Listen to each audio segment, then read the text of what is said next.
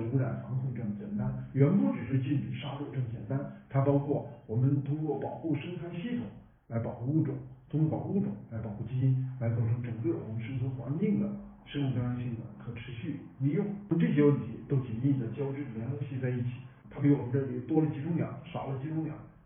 都更为重要，更为是生物多样性的基础数据。我们应该加强这方面的研究，只有这些数据的研究调查做了之后，才有可能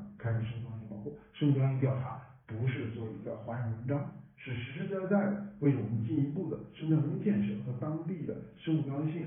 保护与可持续利用发挥重要作用。如果发生了重大问题，我们就应该研究对策，